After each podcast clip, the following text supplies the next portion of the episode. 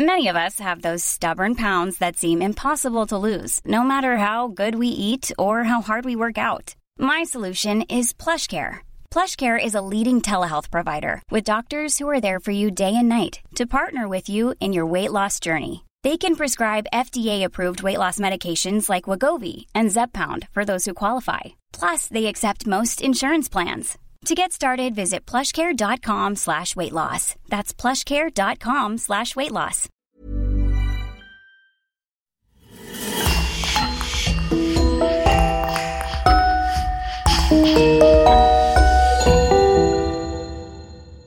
Bonjour et bienvenue pour une nouvelle affaire criminelle. Avant de commencer, sachez que vous pouvez accéder à Patreon Le Coin du Crime ou à la chaîne YouTube en cliquant sur le bouton Rejoindre. Merci beaucoup. Entre 1982 et 2001, le nord-ouest des États-Unis a vécu l'un de ses épisodes criminels les plus sombres. Les villes de Tacoma et de Seattle seront aux prises avec un tueur en série longtemps resté sans être démasqué. On lui donna un nom, le tueur de la Green River, car c'est dans ce fleuve long de 100 km qu'il jettera les corps de ses victimes après les avoir étranglés, violés et égorgés. Le périple meurtrier de Gary Ridgway aurait duré près de 20 ans et fait au total près de 100 victimes, pour la plupart des prostituées souvent très jeunes et crédules. Gary Ridgway suivait le parcours classique de presque tous les tueurs en série masculins, avec une tendance schizophrène. Le jour, c'est un homme discret, un époux attentionné, un père affectueux. Alors que la nuit, le véritable monstre qui sommeille en lui, capable des pires sévices, fait brusquement surface. Une double vie savamment orchestrée. Levé chaque jour vers 3 heures du matin, il va en chasse, sans oublier de dire au préalable à sa femme qu'il se rend à son travail. Surtout, il n'hésite pas à entraîner son petit garçon avec lui quand l'occasion se présente. Installé sur la banquette arrière, il s'en sert pour mettre en confiance ses victimes, évoquant son statut de père célibataire malmené par sa première femme qu'il a dépouillé en pensions alimentaires. En proie à une sexualité débridée et morbide depuis toujours, Gary Ridgway n'hésitera pas à pratiquer des actes nécrophiles sur les corps de ses victimes, parfois mortes depuis plusieurs jours. L'affaire du tueur de la Green River, c'est aussi une enquête longue, éprouvante, des policiers au bout du rouleau, complètement dépassés par les événements et surtout dans l'incapacité à mettre la main sur cet insaisissable et mystérieux malfaiteur. Une humiliation qui passe mal et qui contraint un nombre d'entre eux à démissionner de leurs postes respectifs pour ne pas subir les remontrances des médias qui s'acharnent sur eux. Arrêté enfin en 2001, grâce à un improbable test ADN, le tueur de la Green River sera condamné à la réclusion criminelle à perpétuité. Ni sa femme, ni ses frères et ses avocats ne parviennent à croire à sa culpabilité. Lui a un homme à l'apparence si douce et réservée. Je vous invite à remonter avec moi le fil de cette enquête singulière, afin de mieux cerner la nature tourmentée et sadique de l'emblématique tueur de la Green River.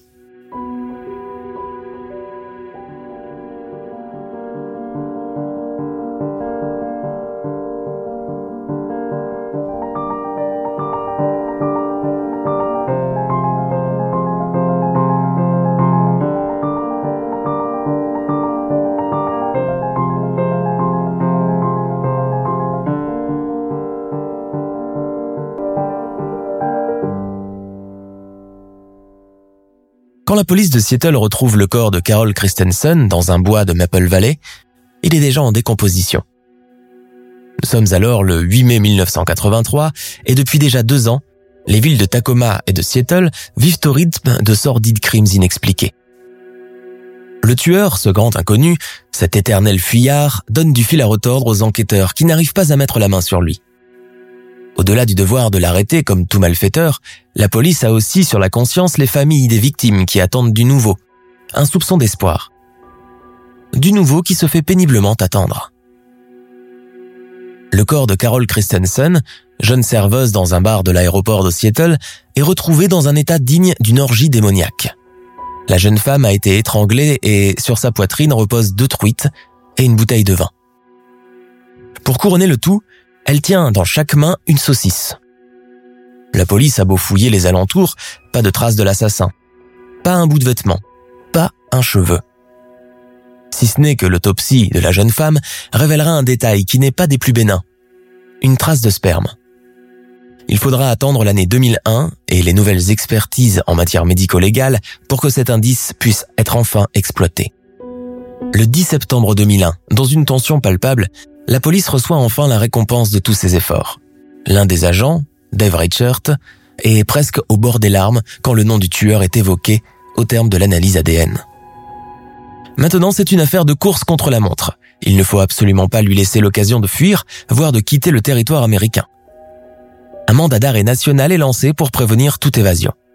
La chasse est ouverte contre celui qui aurait semé la terreur dans la région de Seattle durant toutes ces années. Son nom, Gary Ridgway. L'arrestation du tueur de la Green River a lieu le 30 novembre 2001, au terme d'une enquête pleine d'embûches et qui dure depuis les années 80. Gary Ridgway est arrêté sur son lieu de travail et se laisse embarquer dans le fourgon de la police sans opposer aucune résistance et sans prononcer un mot. Quand sa femme Judith apprend la nouvelle, elle est complètement dubitative. Il y a sûrement une erreur. Gary ne ferait pas de mal à une mouche. Vous vous êtes trompé de suspect. Dans les locaux de la police de Seattle, l'assassin est face au shérif Reichert, dont désormais la mission est de faire avouer à Ridgway tous les crimes commis jusque-là. L'homme a le regard vide. Il est fermé et silencieux, pas prêt de coopérer. Le policier connaît cette tactique. On lui propose un avocat, Marc Protero.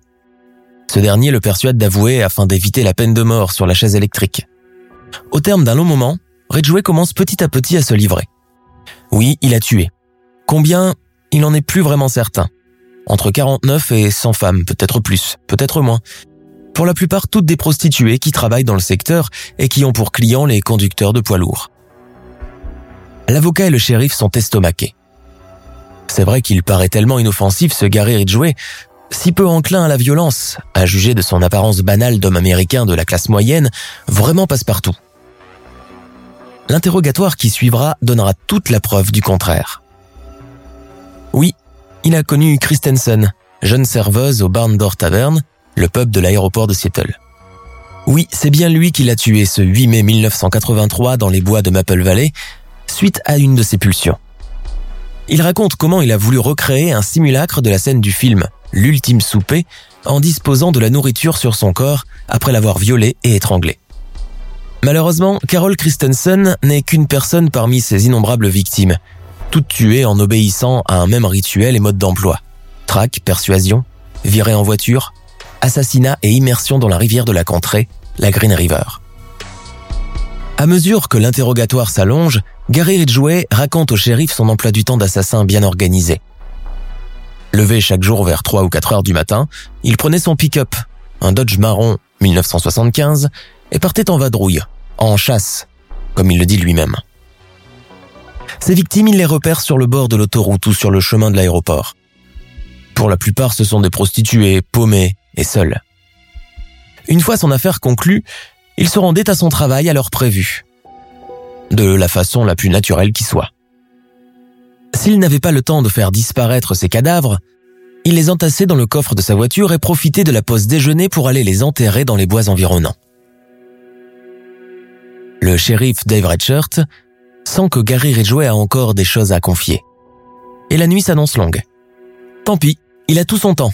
Après avoir attendu aussi longtemps pour enfin l'avoir devant lui, il serait prêt à dédier le restant de sa carrière rien que pour venir à bout de cet énigmatique personnage. Mais qui est justement Gary Ridgway? Qui se cache derrière cette façade de père de famille dans tout ce qu'elle a de plus banal, de plus commun? Des gars comme lui, il y en a dans chaque coin des États-Unis, avec un emploi normal, une vie de famille plus ou moins rangée.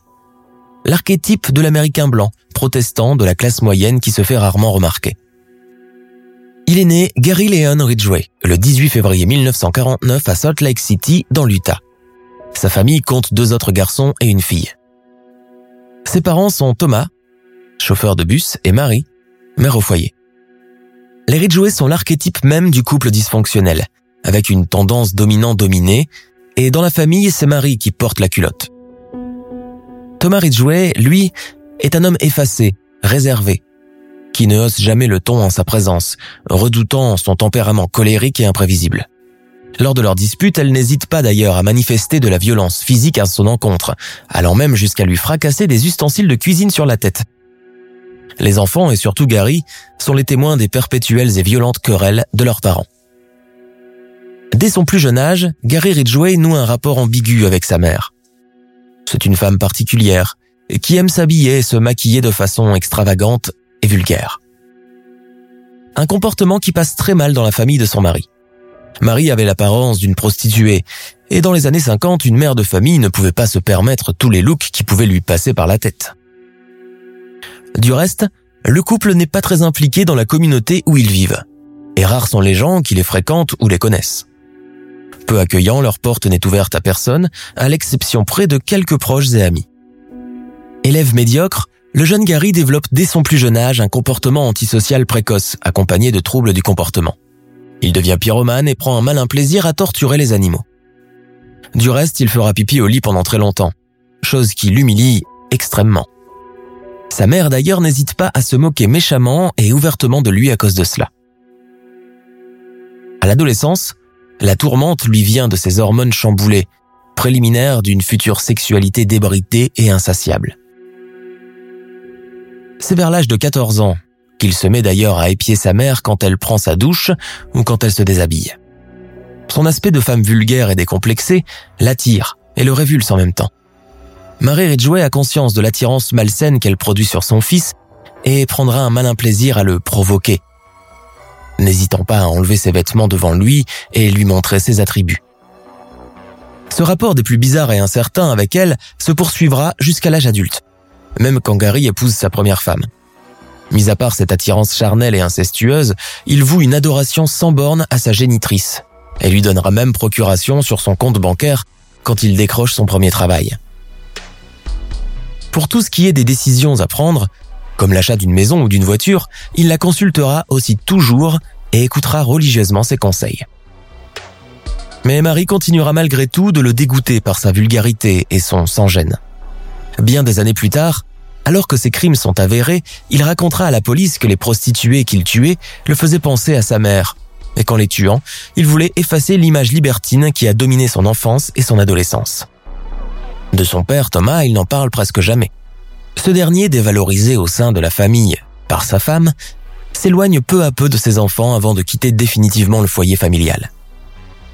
En 1964, Mary Ridgway et ses enfants quittent l'Utah pour s'installer dans la banlieue de Washington. Scolarisé tour à tour dans les institutions primaires de Chinook et Blau Lake, Gary est un élève peu intéressé par les cours. Il a des troubles de la mémoire et a du mal à se concentrer. Il développe aussi une forme de dyslexie. Relativement peu impliqué à l'école, ses professeurs gardent de lui le souvenir d'un garçon au comportement antisocial flagrant. Son sadisme prend de plus en plus d'ampleur sur sa personnalité encore en phase de construction. Au lycée, il commet son premier délit. Il persuade un de leurs petits voisins, âgé tout juste de 6 ans, de le suivre dans les bois à côté de la maison pour lui montrer un jouet. L'enfant le suit sans trop se poser de questions. Il l'isole et l'agresse violemment avec un couteau, le blessant gravement. L'enfant s'en sortira après un jour à l'hôpital et la mère de Gary est contrainte par la loi de verser une caution afin de faire éviter à son fils la maison de redressement. Car Gary, n'ayant pas encore atteint l'âge légal, ne pouvait pas aller en prison. Cet épisode qui, loin de le freiner, ne fera que consolider sa violence future et l'enhardir davantage. En juin 1969, malgré un parcours scolaire chaotique, il réussit ses épreuves du bac et le décroche. Il rejoint les rangs de la Navy deux mois plus tard et s'embarque pour les Philippines. Sur l'île de Guam, il découvre avec délectation les bordels spécialement conçus pour soldats américains et s'y adonne avec un acharnement prononcé, allant jusqu'à avoir trois rapports sexuels par nuit avec des partenaires différentes. Mais cette activité sexuelle débordante n'est pas sans conséquences sur sa santé. Il est diagnostiqué d'une MST à l'hôpital militaire et est contraint de se soigner aux États-Unis. De retour chez lui, alors tout juste âgé de 21 ans, il se marie une première fois avec Claudia Barrows. L'idylle est de courte durée compte tenu du tempérament volage de Claudia, qui malgré qu'elle soit mariée à Gary, multiplie les conquêtes extra-conjugales. Le couple divorce en 1972 après à peine trois ans de mariage. Gary se remarie une seconde fois en 1973 avec Marcia Brown, qui lui donne un fils Matthew. Le tempérament voyeur de Gary se fait tout de suite ressentir au sein du couple. Hormis les relations classiques dans le cadre du mariage, il commence à demander à sa femme des extras, avoir des relations dans des espaces publics où il serait susceptible d'être aperçu par les promeneurs. Il lui demande aussi de la laisser lui lier mains et pieds et lui mettre du scotch sur la bouche lors de leur rapport. Parfois, il réclame aussi la faveur de la fouetter ou de se faire fouetter. Étonnamment, cette période d'ébullition sexuelle coïncide également avec son nouveau penchant pour la religion. Il se met à fréquenter assidûment le service du dimanche et lire quotidiennement la Bible. Il impose à Marcia un comportement visant à le lever sur un piédestal en tant que mari et chef de famille, ce que naturellement cette femme au tempérament très indépendant et ombrageux refuse catégoriquement. Il devient alors extrêmement soupçonneux et jaloux, doutant de plus en plus de sa fidélité, croyant pertinemment qu'elle est en train de mener une double vie à son insu. Il menace alors de lui coudre le vagin si jamais il surprend sa femme dans les bras d'un autre homme. Durant cette période de la première moitié des années 70, Gary est embauché par la société de fabrication de véhicules lourds Kenworth. Du côté conjugal, la relation commence déjà à battre de l'aile. Le couple se dispute souvent et de manière quasi quotidienne. Contre toute attente, Marcia demande le divorce cinq ans plus tard et entame une procédure de séparation. Gary vit très mal cette haute trahison et décide de faire mener la vie dure à son ex-femme. Pendant des mois, il la suit, la harcèle par téléphone et en vient même aux mains avec elle en pleine rue et en public, puis se rétracte encore et demande à se réconcilier. Mais Marcia refuse de faire marche arrière et retourner vivre avec lui, ce qu'il souhaitait plus que tout. Le divorce finit par être prononcé et elle le quitte définitivement avec leur fils. Cette rupture, le futur tueur de la Green River la vit très mal. Probablement à cause de la séparation avec son fils, contraint de vivre désormais avec le nouveau fiancé de sa mère. Pour se consoler en attente que la juge se prononce pour la visite hebdomadaire, Gary garde constamment sur lui des photos du petit garçon, qu'il n'hésitera pas d'ailleurs à exhiber lors de ses futurs crimes afin d'amadouer ses victimes et les convaincre de son statut de père blessé, séparé de son unique enfant. Il se met à fréquenter les balles pour bachelors, très populaires aux États-Unis depuis l'après-guerre, visant à faire rencontrer des futurs couples appartenant à une même communauté et paroisse. C'est là qu'il y fait la rencontre de sa troisième épouse, Judith Judy Lynch. Judith et Gary se marient en 1981. Marie Ridgway sera désormais aussi omniprésente dans la vie du couple, contrôlant leurs dépenses, le compte bancaire de son fils sur lequel a la procuration, et n'hésitant pas à verbaliser et rudoyer verbalement ce dernier devant sa nouvelle femme, ce que cette dernière trouve choquant.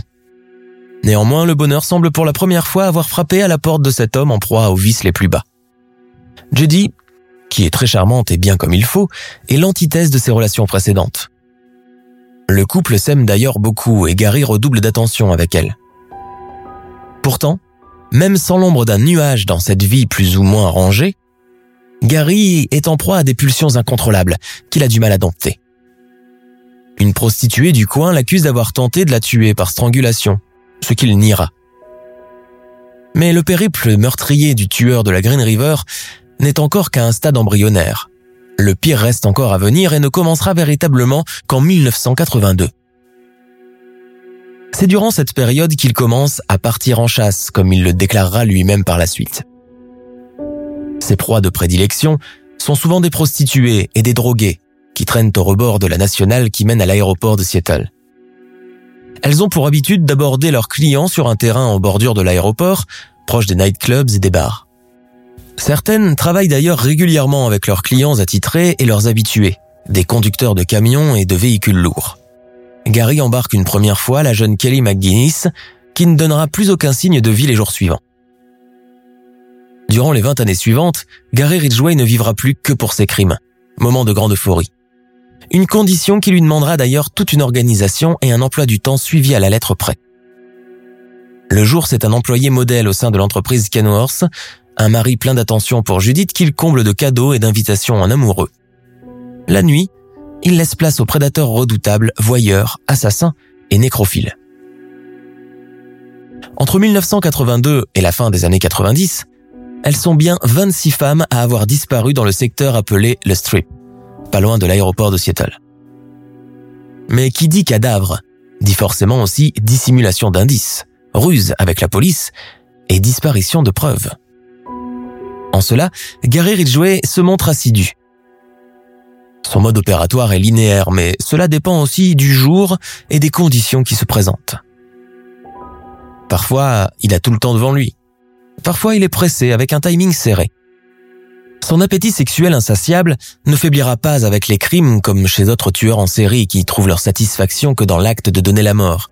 Bien au contraire, il se montre sexuellement très demandeur envers les prostituées qu'il prend en voiture avec lui, réclamant aussi bien les préliminaires que l'acte en lui-même. Toutefois, l'envie pressante de tuer pour le plaisir et par pulsion prendra le dessus. Gary Ridgway tuera plusieurs fois par mois, parfois entre deux pauses café, pendant la pause déjeuner au travail, ou avant son retour, ou après son départ de la maison.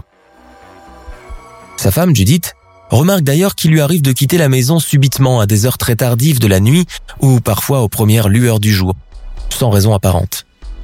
Quand elle lui demande ce qui se passe, il prétend que c'est par obligation professionnelle, que son patron a besoin de lui pour un truc, et elle s'en tiendra là. Il lui arrive même d'avoir deux ou trois cadavres en décomposition dans le coffre de son pick-up, avec cela, la peur omniprésente de se faire suivre, de se faire dénoncer par un indique ou un proxénète et de se faire prendre par la police. Pour dissimuler les preuves et les corps, il choisit alors un endroit susceptible d'enlever les traces. La Green River, une imposante et profonde rivière longue de 100 km qui servira désormais de cercueil pour presque toutes les victimes du tueur. La police recensera pendant la fin des années 80 16 disparitions de femmes non élucidées et retrouve d'autres cadavres dans les environs de l'aéroport de Seattle ou profondément dans les bois et les ravins qui bordent la contrée. À bord de sa Dodge marron, Ridgway sillonne la région, torturé par ses pulsions. Il est arrêté une première fois en avril 1982 lors d'une descente de police dans le secteur et est embarqué pour atteinte aux bonnes mœurs et monnayage d'un acte sexuel. Il est relâché peu de temps après mais ne s'arrête pas pour autant. En juillet 1982, il guette les allées et venues des professionnels du sexe au strip quand il est abordé par la jeune Giselle Levorn, tout juste âgée de 17 ans. Ce jour-là, Gary Ridgway est accompagné. Son fils Matthew dort sur sa banquette arrière. La prostituée s'étonne d'abord de trouver le petit garçon alors qu'il devrait normalement être dans son lit à cette heure tardive de la nuit. Gary sort alors son scénario. Il est père célibataire aux prises avec une ex-femme abusive qu'il a dépouillée de son argent et l'oblige à lui verser des sommes faramineuses en pensions alimentaires. Le petit garçon, c'est tout juste s'il arrive à l'avoir un week-end sur deux, et il n'y a personne pour le garder pendant la nuit, puisqu'il n'a pas les moyens de payer une babysitter. L'histoire semble bien marcher. La jeune femme est apitoyée et monte à bord de la Dodge marron. L'homme s'enfonce de plus en plus dans les bois, parle, raconte, met de la musique pour endormir la méfiance de Gisèle Levorne. Arrivé à une clairière, il descend et laisse le petit Matthew seul dans la voiture. Nous allons faire un tour dans le bois avec la dame, ce ne sera pas long, dit-il au petit garçon somnolent. Le corps de la jeune femme sera retrouvé quelques jours plus tard en lisière de bois, violé et étranglé. Ridgway, après avoir violé la jeune fille, s'est précipité sur elle par derrière, profitant d'un moment où elle a relevé la tête pour l'étrangler à l'aide d'une chaussette. Gary Ridgway revient tout seul sur la scène de crime dès le lendemain, et non accompagné cette fois-ci. Le cadavre de Lovorne étant toujours à sa place depuis la veille, le meurtrier pratiqua sur elle plusieurs pénétrations post-mortem. À ce moment, son goût pour la nécrophilie ne fera que s'affirmer et sera désormais le lot de presque tous les crimes qui suivront. Toutefois, il faut savoir que peu de jours avant le meurtre de Gisèle Levorn, Ridgway avait abordé d'autres prostituées, disparues du secteur de Strip juste après leur rencontre avec lui. Il s'agit d'Amina Agishev et Wendy Licafield, à seulement un jour d'intervalle et âgées toutes les deux entre 20 et 17 ans. Le cadavre de la deuxième sera découvert par hasard par des randonneurs qui passaient par là, jetés tout habillés dans un cours d'eau sous un pont. Entre le 1er et le 15 août suivant de l'année 1982, le tueur de la Green River fera trois autres victimes suivant le même mode d'emploi. Il s'agit de Marcia Chapman, Cynthia Hines et Hopal Mills. Toutes les trois prostituées, deux d'entre elles n'ayant pas encore atteint l'âge légal pour pratiquer cette profession. Leurs restes sont retrouvés 15 jours après par la police. Tout le bois qui entoure la bande du strip et les alentours de l'aéroport de Seattle sont passés au peigne fin sans résultat. La police sait désormais qu'elle est aux prises avec un prédateur dangereux qui pourrait encore frapper à tout moment. Malheureusement, les indices sont quasi absents. Pas un bout d'étoffe, ni une trace de salive ou de sperme, pas même un bouton de chemise ou des traces de pas. Le meurtrier s'est simplement volatilisé dans la nature. Pour ce qui est des suspects potentiels, il faudrait alors soupçonner tous les clients des prostituées qui passent en voiture dans le secteur. La tâche s'annonce rude pour les enquêteurs. Le seul point commun qui relie les trois victimes, Marcia Chapman, Cynthia Hines et Opal Mills, sont les pierres que leur assassin leur a enfoncées à chacune dans le vagin juste après les avoir tuées. La piste du tueur maniaque et voyeur est alors évoquée. L'enquête restera encore au point mort pendant un moment jusqu'en 1982 lorsqu'un jeune homme vient signaler à la police un individu du nom de Gary Ridgway, qui serait à l'origine des crimes de la Green River. Le témoin s'explique. Sa petite amie prostituée dans le secteur de Sitak vient de disparaître il y a quelques jours. Son nom est Maria Malvar, et il l'a vue pour la dernière fois monter à bord de la Dodge marron de Gary Ridgway. Depuis, elle n'a plus donné signe de vie le shérif ira lui-même interroger Gary Ridgway chez lui.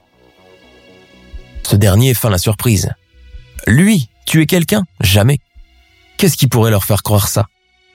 Certes, il est bien vrai qu'il est un habitué du strip, que parfois il a été embarqué lors des patrouilles de nuit, comme bien d'autres clients, mais sans plus. Des arrestations de vigiles pour la forme. Le shérif, n'ayant pas d'autres preuves à l'appui pour l'écrouer, s'en ira sans lui mettre les menottes au poignet. L'assassin lui aura échappé ce jour-là. Pendant l'automne de la même année, Ridgway repère pendant un soir une jeune prostituée de 19 ans, Rebecca Gray. Elle se drogue et est en manque. Il lui faut absolument 20 dollars pour payer sa dose et c'est tout naturellement qu'elle monte à bord du pick-up de Ridgway. Mais la jeune femme est prise d'un mauvais pressentiment. Depuis quelque temps déjà, la police pullule dans le secteur de la Pacific Highway South à la recherche d'un dangereux meurtrier un tueur apparemment obsédé par les prostituées. Quand Ridgway emprunte un chemin de traverse et s'enfonça un peu plus dans le bois, Rebecca est prise de panique. Alors il essaye de la rassurer, se fait presque paternel et amical. Il est père de famille, a des problèmes conjugaux, voit rarement son fils qu'il adore, travaille dans une entreprise de la contrée, il lui montre même son badge professionnel pour achever d'enlever tout soupçon. La jeune femme semble quelque peu tranquillisée mais reste en alerte. Arrivé dans les bois, les choses dégénèrent pourtant rapidement. Après avoir réclamé une fellation, Ridgway se jeta sur la jeune femme et tenta de l'étouffer de ses deux mains. Malgré le gabarit imposant de son agresseur, Rebecca Gray fait preuve de résistance, le frappe violemment et prend la fuite dans la forêt plongée dans l'obscurité. Sa frayeur est alors à son paroxysme, et elle ne s'arrêta qu'une fois arrivée devant une station-service. Ce soir-là, elle a réussi à sauver sa vie. Cependant, trop effrayée pour témoigner les jours suivants et craignant qu'il ne se venge ou qu'il la suive, elle n'ira témoigner au commissariat qu'au terme de deux ans. Gary Ridgway est alors arrêté et contraint de subir l'épreuve du détecteur de mensonges. Il fera preuve d'un sang-froid déstabilisant et hors du commun, répondant d'un air tellement détaché et mécanique aux questions qu'il en sortira tout à fait exempt de suspicion. La police est contrainte de le relâcher. Une unité spéciale baptisée Task Force, ou Force opérationnelle, est alors créée au sein de la police d'investigation du comté de Seattle. Elle aura pour unique fonction d'enquêter sur le cas du tueur de la Green River et de procéder à sa traque. Le shérif Dave Richards est à la tête de cette escadrille d'un genre nouveau. Hormis des monstres sanguinaires tels que Charles Manson, pour ne citer que lui, les tueurs en série commençaient à peine à se faire connaître des journaux et des médias américains, et jamais encore une unité spéciale n'a été créée pour les capturer. Pour cet effet, l'unité de la task force se verra responsable non pas seulement d'un devoir de police classique, en arrêtant un meurtrier, mais aussi flanqué d'un devoir moral envers les citoyens qu'ils sont censés protéger. Une double responsabilité. Les premiers éléments de l'enquête relevés par la police débouchent sur un fait. Le tueur de la Green River, comme on l'appellera désormais, est un fétichiste et un maniaque sexuel sadique et dépravé. Ses victimes il prend soigneusement le temps de les sélectionner, les choisissant très jeunes, ne dépassant généralement pas les 20 ans, donc visiblement peu expérimentés et sûrement facilement intimidés.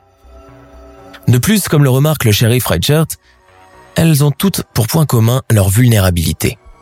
Travaillant seules dans la prostitution en bordure d'autoroute pendant la nuit, la plupart n'étaient pas des filles de la région, donc peu probable qu'elles aient de la famille proche à Seattle ou dans ses environs. Certaines d'entre elles, comme il s'avéra par la suite, avaient même fugué de chez elles ou ont été mises à la porte par leurs parents pour avoir consommé de la drogue ou pour d'autres délits.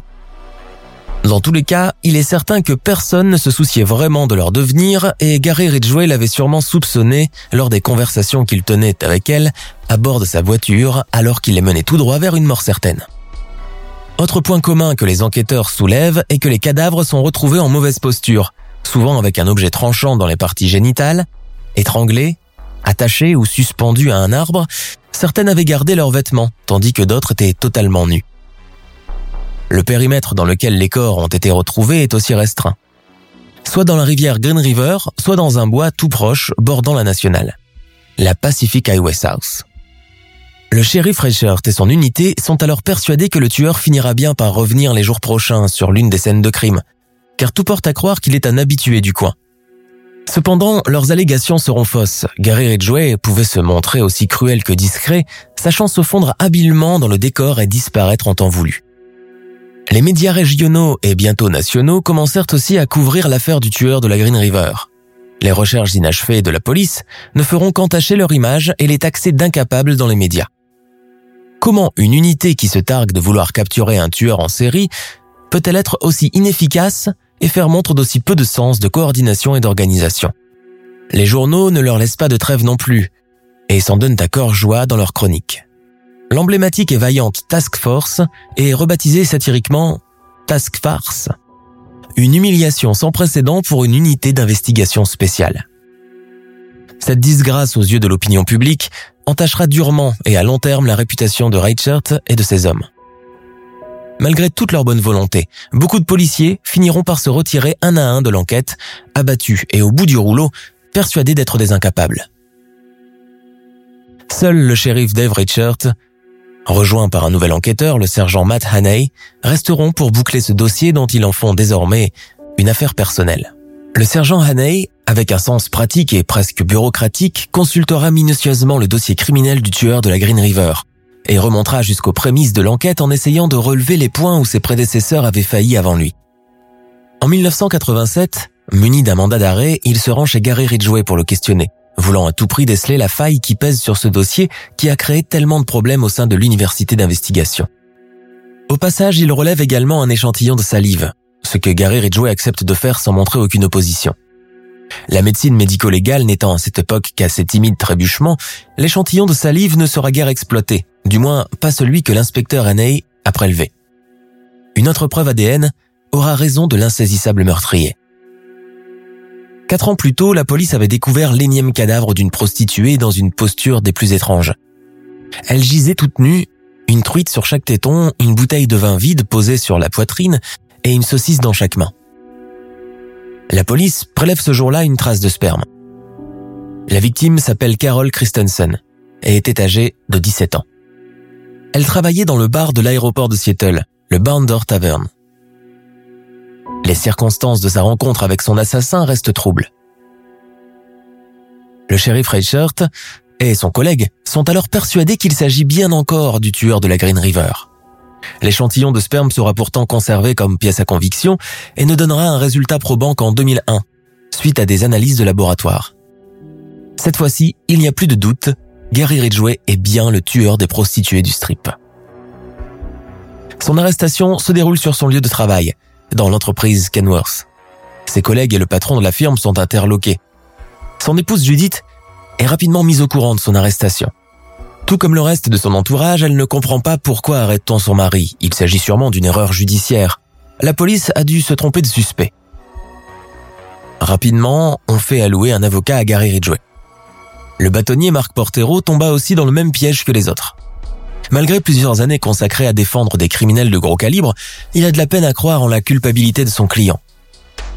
Son apparence inoffensive, son air doux et avenant y est sûrement pour quelque chose. Pendant un temps, l'avocat s'insurgera furieusement contre le tandem formé par Dave Richard et Matt Haney, attestant qu'ils se sont trompés de coupable, que Gary Ridgway est sûrement innocent de toutes les accusations qui lui sont attribuées. Pourtant, quand ce dernier consent enfin à se livrer aux policiers, au terme d'une longue entrevue avec celui qui va le défendre devant la cour, tous découvrent enfin le revers de ce personnage démoniaque au sang-froid et au nerf d'acier. Face au shérif Redshirt, Gary Ridgway remonte le fil de son récit, parle de son enfance, de ses relations ambiguës et malsaines avec sa mère Marie, de sa ressemblance avec les prostituées qu'il a tuées, pour tenter d'effacer un peu d'elle.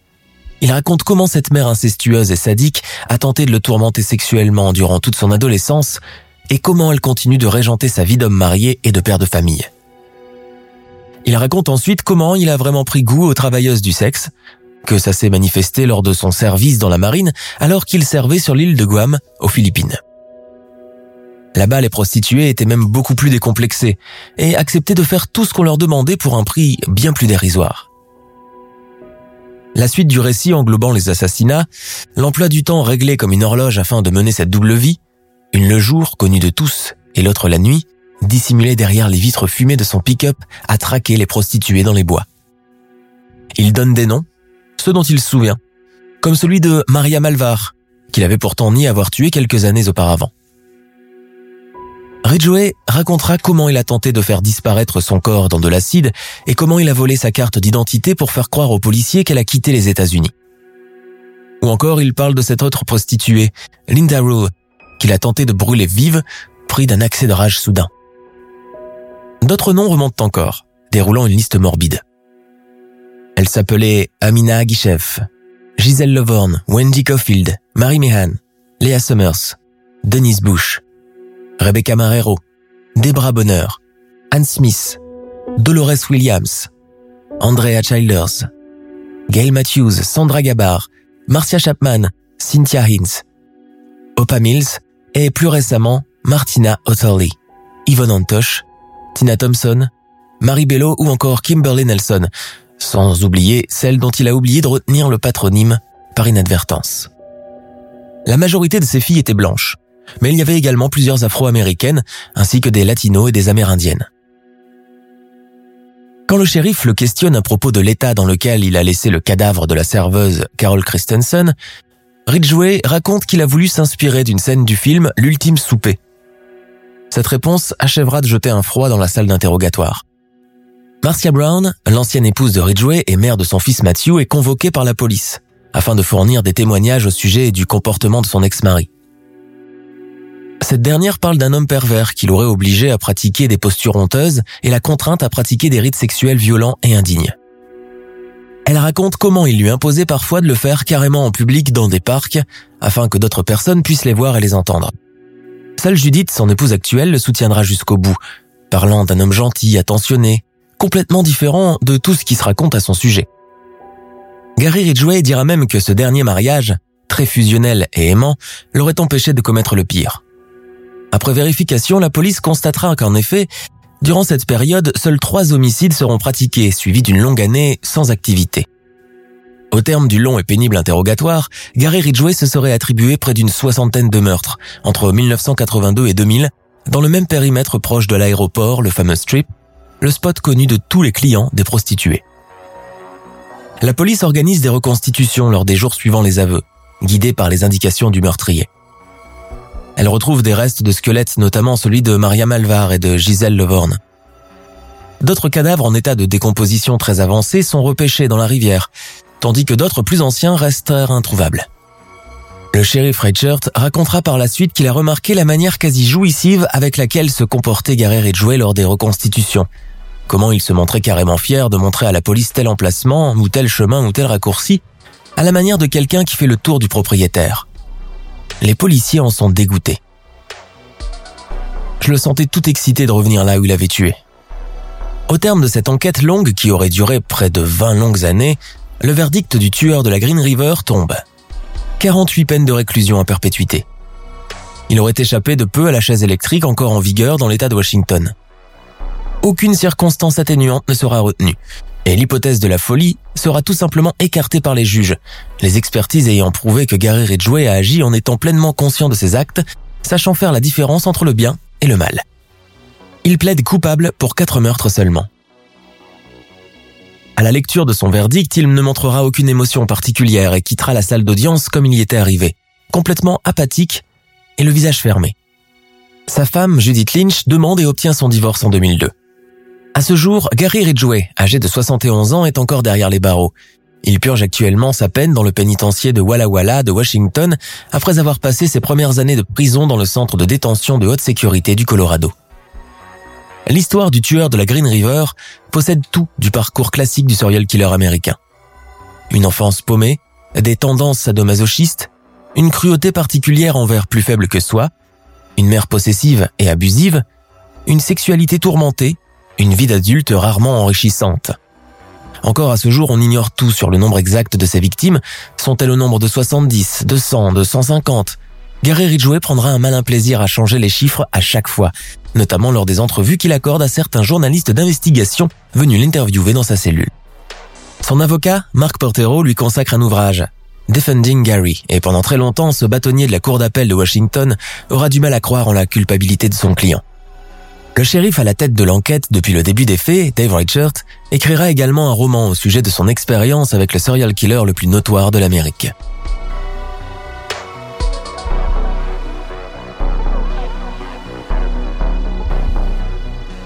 Nous sommes à la fin de notre émission du jour. N'hésitez pas à écouter les autres émissions du podcast et à prendre 5 secondes pour nous laisser un 5 étoiles sur iTunes. C'est vraiment très important pour nous. Vous pouvez aussi vous abonner pour ne pas rater les prochains épisodes et nous suivre sur Facebook pour nous en proposer de nouveaux. Merci et à bientôt.